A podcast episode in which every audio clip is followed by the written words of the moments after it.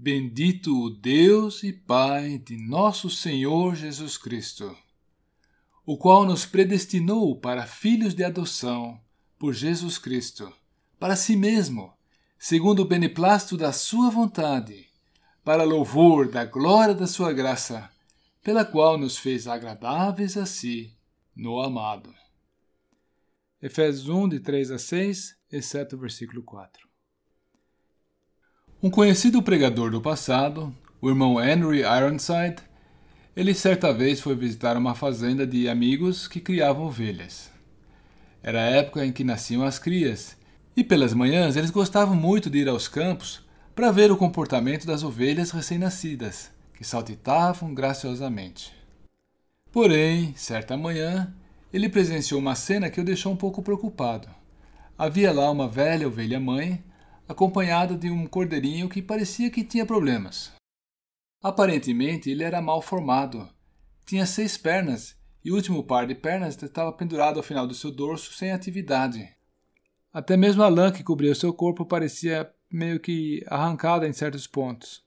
O nosso irmão logo pensou que aquela ovelha devia estar sofrendo naquelas condições.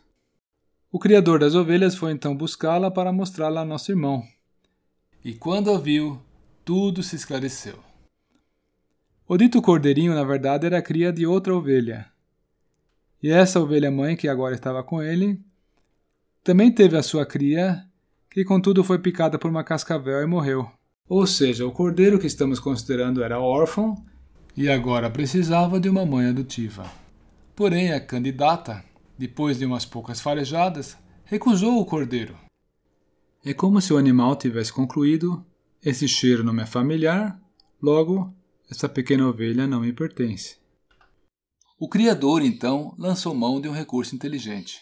Ele preservou a pele daquele animal que havia sido morto e agora o aplicou ao dorso daquela ovelha que havia perdido a mãe.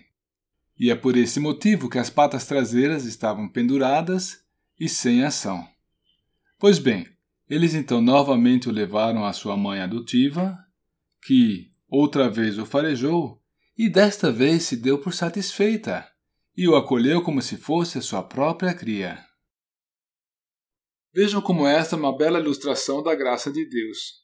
O Senhor Jesus, o Cordeiro de Deus, morreu pelos pecadores que Deus não tinha como acolher. E agora, quem crê em Jesus Cristo está diante de Deus revestido da justiça do Senhor Jesus e no aroma agradável da pessoa dele.